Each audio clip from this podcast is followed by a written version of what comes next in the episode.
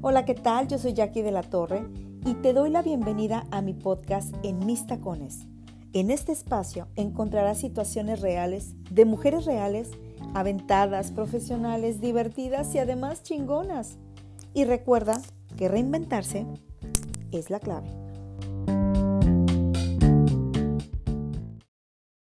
Hola mis queridos amigos, ¿cómo están? Muy feliz de poderme conectar nuevamente con ustedes a través de un episodio más y este es el episodio número 16. Y en este les quiero compartir sobre mi experiencia personal, hablándoles del tema de emprendimiento. Siete hechos que hay detrás del emprendimiento. Yo particularmente creo que emprender es una experiencia increíble. Eh, es la tercera vez en mi vida que yo emprendo. La primera, para darles un poquito de contexto, eh, tuve una cafetería que me traspasaron en, Tijuana que se llamaba Las Tazas Café. Sin embargo, no era ni mi timing ni estaba completamente clara y enfocada a el negocio. Trabajaba en una empresa de Estados Unidos con sede en Tijuana, estaba dando clases, mi primera experiencia como docente en el CUT. Y cuando decidí emprender con este traspaso de esta cafetería, que estaba muy bien ubicada, claro, eh, no estaba lista pero aprendí muchísimo. Fue una experiencia que me dejó muchas lecciones. Eh, conocí el miedo como, como emprendedor, eh, conocí las limitaciones, la frustración, el cansancio, el hartazgo, el no saber cómo soltarlo. Al final del día, cómo a veces quería deshacerme de él, pero no sabía cómo. Eh, mi orgullo no me permitía decir no pude, no lo logré. Entonces experimenté muchas cosas que me dejaron aprendizaje. Mi segundo emprendimiento vino en el 2012, cuando decidí dejar la empresa donde había estado durante siete años, en la cual me, me muy bien, y decidí emprender en un proyecto que originalmente no era mío, era el proyecto de un amigo mío, una estación de radio vía streaming, que es a través de internet, donde vendíamos publicidad, espacios, creamos un programa de radio Ahí fue donde nació mi pasión por la radio, que hoy actualmente tengo ya un programa de radio. Y creí en ese proyecto porque me parecía muy sencillo y muy lograble lo que mi amigo me planteaba. Sin embargo, no era mi sueño. Ahí también aprendí muchas cosas.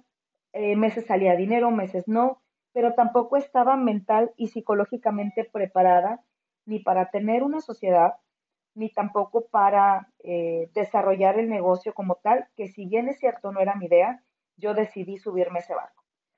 Y por tercera y definitiva, eh, mi emprendimiento propio, donde hoy te puedo decir que desde el momento en que decidí emprender y poner mi consultoría, yo ya estaba completamente lista, tenía la visión, tenía el objetivo, tenía el proyecto, estaba conectada, creía en mí, porque esta parte es fundamental. Cuando tú no crees en ti, eh, a veces puede darte pena el, vender algo que, en lo que no crees, porque no te sientes segura o seguro, pero también eh, no sentir el respaldo de una marcototota, de un presupuesto, de una empresa grande, el llegar con tu propia marca, con tu palabra, de pronto sí te da un poquito de miedo. Pero en esta ocasión no era así.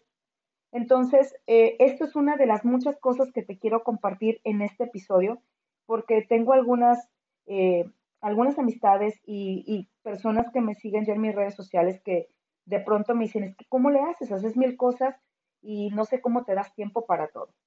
Y fíjense que hay algo muy importante, justo acabo de escuchar hoy en la mañana eh, un podcast de Oso Traba, que habla justamente de de todas las cosas que debes de pasar eh, en el proceso. Y, mencionaba una mencionaba un comentario de uno de los de los chicos que lo sigue que decía cuando yo escuché tu podcast la neta dije no o sea no estoy güey estoy haciendo lo que todos estos güeyes eh, ricos y que tienen un negocio próspero pues por supuesto que, que ya lo están haciendo entonces, eh, justo esa parte les quiero compartir. Estaba escuchando este episodio de, de Oso Traba que me encantó.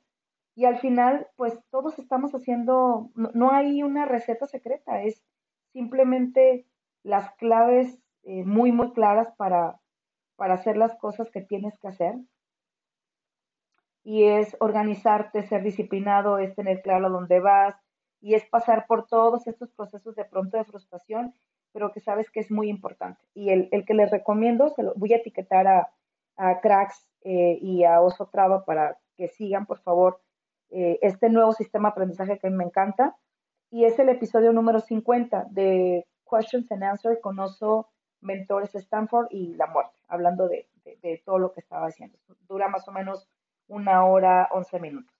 Entonces, bueno, vamos a empezar con este tema que a mí me, gusta compartir porque al final no es el hilo negro, pero es la neta de las netas de lo que pasa detrás de un emprendimiento.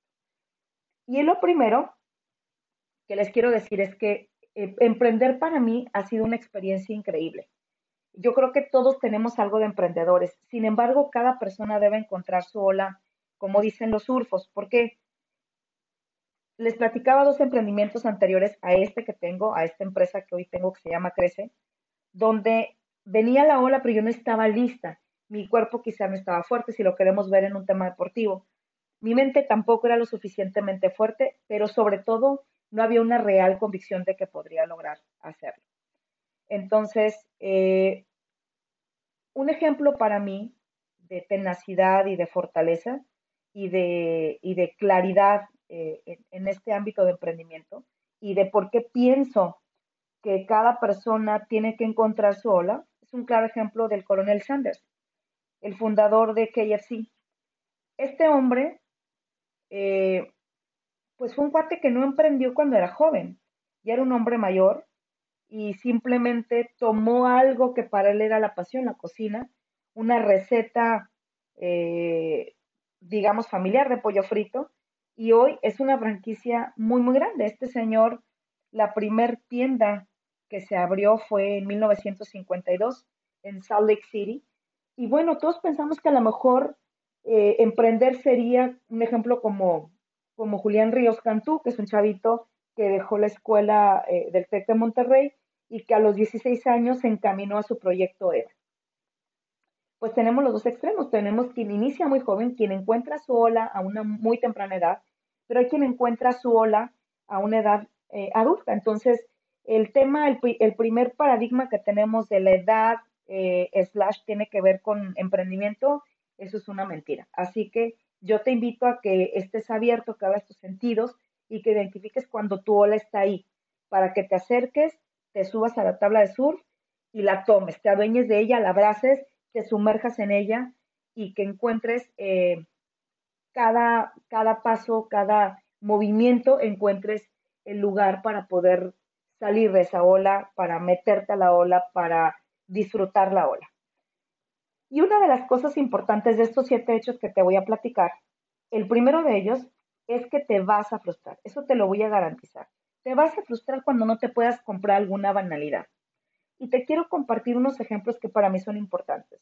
Simon Sinek, ah, Gary Vaynerchuk, eh, Tony Robbins, jamás los he visto que lo que los distinga cuando salen a dar sus ponencias, cuando graban sus, sus podcasts, cuando hablan de sus temas, yo no los veo completamente forrados de marcas de lujo. Indudablemente estos hombres se las pueden comprar y las veces que quieran y en las tiendas que quieran y pueden tomar un charter para viajar a una ciudad cosmopolita, llámese New York, llámese París, llámese eh, Londres, para comprarse ropa eh, o artículos o chucherías de lujo, pero esto no es lo que los distingue. Entonces, si grandes como ellos eh, no tienen que salir al escenario todos brandeados, lo que vende, lo que ellos crean, es el conocimiento, es la práctica, es lo que transmiten. Entonces, no te frustres si no te puedes comprar alguna banalidad.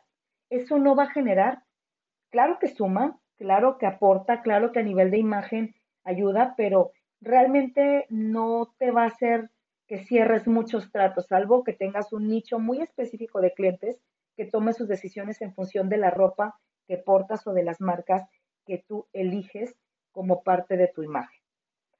Punto número dos. Habrá días en los que volteas a ver a otros emprendedores que ya se pueden dar estos lujos de los que hablamos en el punto número uno, pero que tú por ahora no puedes y eso te va a hacer pensar si vale la pena continuar. Piensa esto, ellos también ya pasaron por eso. ya pasaron sus primeros dos, tres, cuatro, cinco años donde, de acuerdo a su proyecto, de acuerdo a su negocio, seguramente pasaron días donde salieron tablas con los gastos para agua, para luz, para renta, para pagar el auto, para los insumos, para pagar nómina, o simplemente si eres autoempleado o, que, o tienes tu propio emprendimiento solamente eres el único empleado, donde sales para cubrir tus gastos básicos de operación y cumplir con tus compromisos y pagar tus impuestos. Y eso no es malo. Hay organizaciones, negocios grandes, donde hay meses, incluso a pesar de que tienen años en el mercado, que salen en punto de equilibrio. Cubren sus gastos, cubren su nómina, cubren sus compromisos, cubren préstamos y salen tablas. Y eso es un tabú que nos debemos de quitar. No necesariamente, digo, idealmente es que tenga siempre utilidad, pero si tienes un mes donde se cubrió todo, no es un mes malo y tenemos que reinterpretar esta parte. Nos sirve para aprender qué cosas debemos mejorar para que podamos generar una utilidad mes a mes. Punto número tres hay clientes que podrían retrasarse con sus pagos. Y si tú cuentas con ese dinero, tal vez vas a tener que ajustarte juiciosamente a tus recursos. Adiós a salidas o compras extras. Y aquí te pongo un ejemplo muy sencillo. El café. Hay quien todos los días eh, sale de su casa. E, el, el, ser emprendedor es una cosa bien bonita porque tú manejas y administras tu propio tiempo. Y ahorita voy a hablar en el punto número 5 sobre ese, sobre ese tema del tiempo. Pero hay quien emprende y el primer, eh, la primera sensación, la primera experiencia que quieres vivir es, pues yo salgo a la calle, voy a trabajar desde un café, me compro un café en la mañana, a lo mejor en la tardecita. Y si tú haces cuentas, me voy a ir con datos duros y prácticos. Pensando que te compras un muy buen café y, y nos vamos a ir con un precio súper básico que te cuesta 45 pesos un café, un café americano, si eres como yo que le gusta el sabor del café, que justo ahorita estoy degustando un cafecito delicioso que compré en Trader Joe's, me gusta el café negro, sin azúcar y sin crema. Pongamos que te compras una taza de un buen café, 45 pesos por taza, si eres como yo de los que toma dos tazas de café al día, entonces estamos hablando de 90 pesos por cinco días para irnos no, no ir todos ni sábado ni domingo, ya te estás echando 450 pesos a la semana. Por cuatro semanas son 1.800 pesos al mes. Por 12 meses ya son 21 mil pesos. Estás echando 21 mil pesos en café. Yo te pregunto, ¿cuánto te cuesta comprarte una buena prensa francesa, tus granos de café en muy buena calidad y prepararte el café en tu casa? Implica que te levantes a lo mejor unos minutos antes, que es tiempo. A mí me fascina el ritual de preparar café. Entonces, eh, yo ya no me gasto estos 20.600. A lo mejor me compraré un café de vez en cuando. Siempre llevo mi termo para ser consciente y congruente con lo que yo promuevo, que es cuidar en la medida de lo posible el planeta y no usar cartón ni comprar desechables. Pero imagínate, a mí en este momento digo, ¿qué puedo hacer con 21.600 pesos? Me puedo comprar un curso, puedo comprar un viaje para Ciudad de México, ir a una actualización, puedo comprar alguna plataforma para que yo pueda darle un mejor servicio a mis clientes y que esa plataforma, el pagar una anualidad, bueno, lo rentabiliza. Entonces, cuestiones como esas tienes que empezar a trabajar y no sentirte que, que porque no puedes darte, ni siquiera es un lujo, ¿eh? pero si no puedes o no quieres invertir en esta parte y lo, lo quieres aprovechar mejor desde casa, entonces estas son decisiones realmente estratégicas e inteligentes.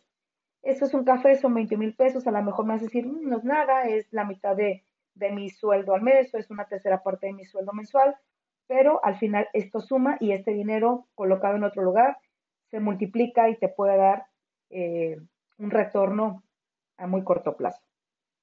Me voy con el punto número 3. Em, perdón, el punto número 4. Trabaja muy duro no es suficiente. O sea, si tú crees que trabajar duro va a ser suficiente, te tengo noticias. No, tendrás que ser creativo y constante para establecer procesos y mejoras en lo que tú haces. Perdón, pero este café está delicioso. Bueno, hay algo muy importante. A veces creemos que trabajar duro, y eso es algo que aprendimos si eres mexicano o cultura latina, Desde niños nos dicen, tienes que trabajar duro para ser alguien en la vida. No solamente es trabajar duro, de sol a sol, de manera tenaz, 16 eh, horas al día, no. Tienes que encontrar los caminos creativos, un sistema, un sistema, lo que te permita eh, que tu trabajo diario cada vez sea mucho más rentable. Entonces, si tú estás 16 horas, horas nalgas, sentado frente a una computadora, trabajando, y no estás generando nada más, alguno de tus procesos lo necesitas mejorar o tienes que crear un sistema.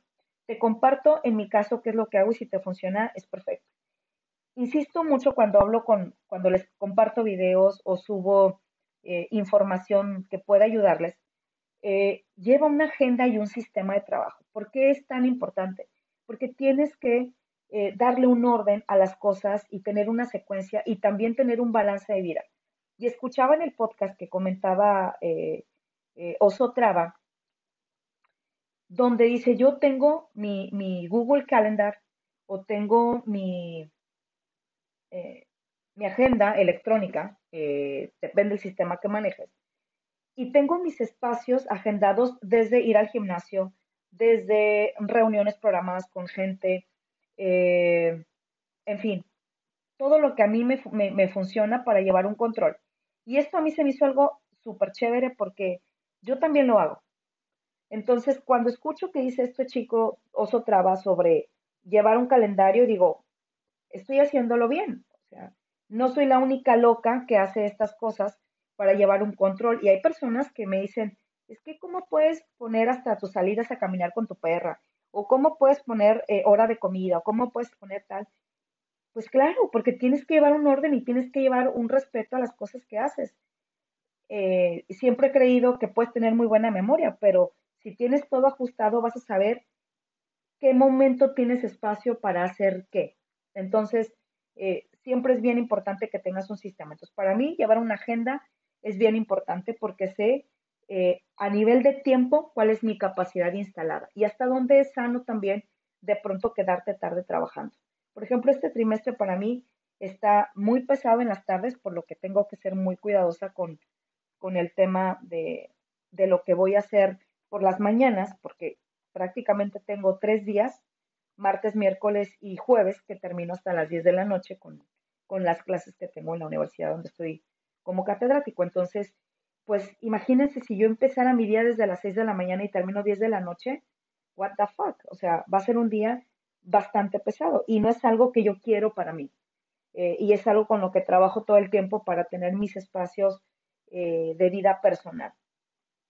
Entonces, eh, reitero este punto número cuatro, trabajar duro no será suficiente, tendremos que ser creativos y constantes y establecer procesos y mejoras. Punto número 5. Deberás crear tu agenda y horarios de trabajo. La libertad de administrar tu propio tiempo tiene sus ventajas. Sin embargo, también nos invita a la procrastinación.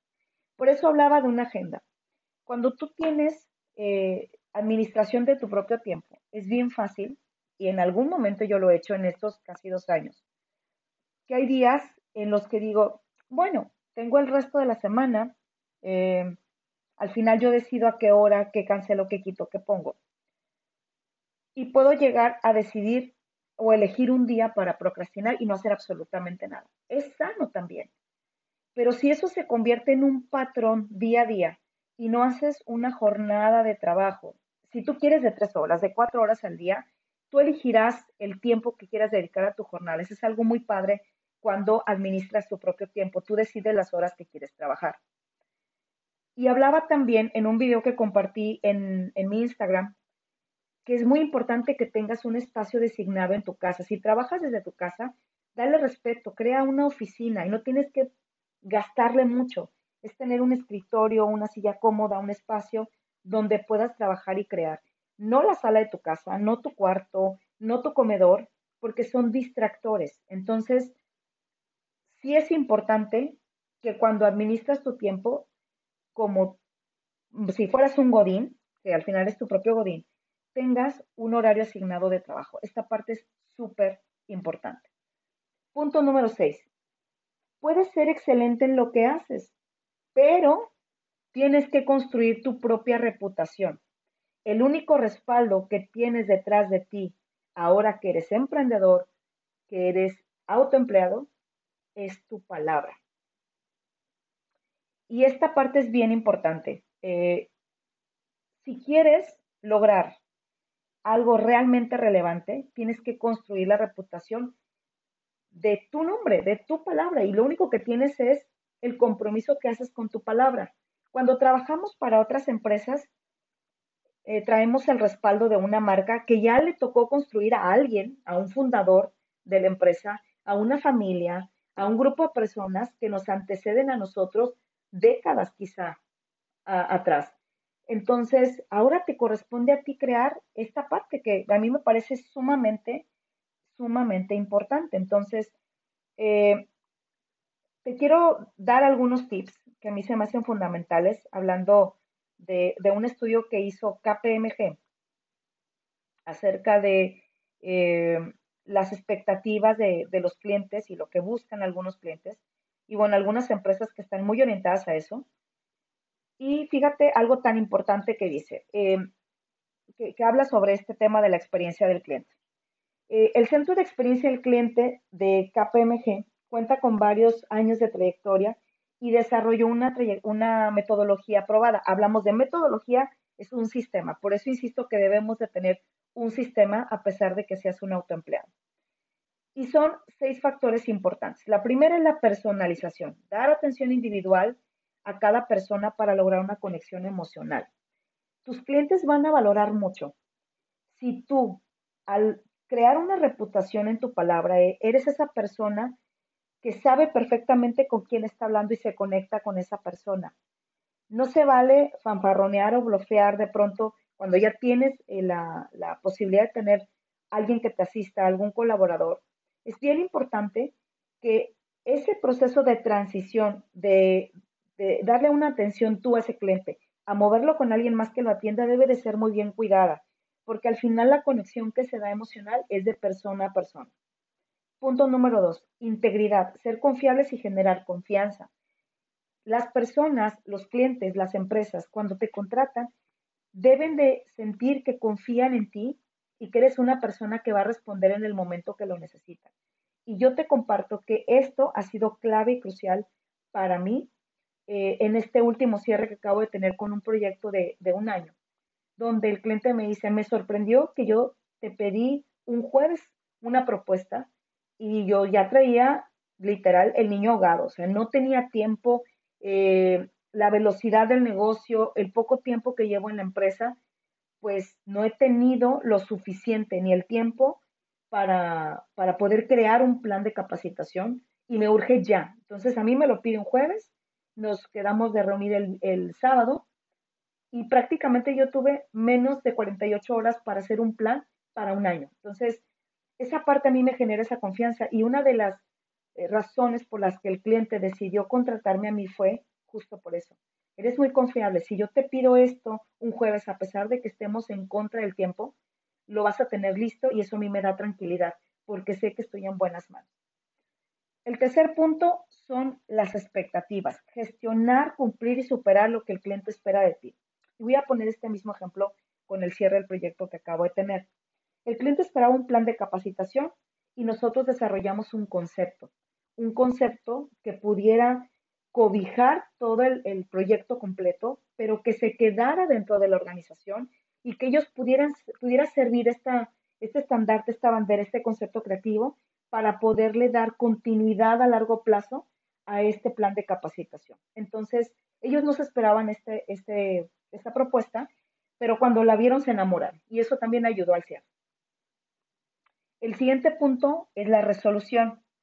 Cambiar una mala experiencia por una excelente. Como consultores, como proveedores de servicio, podemos equivocarnos. Lo primero y regla de oro es aceptarlo, pero también darles una solución. Es cambiar, es proponer, es ajustarte a lo que necesitan y que ellos em, sepan que estás dispuesto a, remendar o a arreglar el, el malentendido la situación que se dio. El tiempo y el esfuerzo. Minimizar el trabajo del cliente y crear procesos eficientes es algo que te lo van a agradecer. No los hagas trabajar. Dales una propuesta donde ellos sientan que tienen un aliado y que van a lograr tener eh, algo mucho más eh, adelantado y mucho más eficiente. Y finalmente empatía, eso es algo clarísimo. Nos vamos con el último punto, eh, que es el número 7. Los no ya están presentes.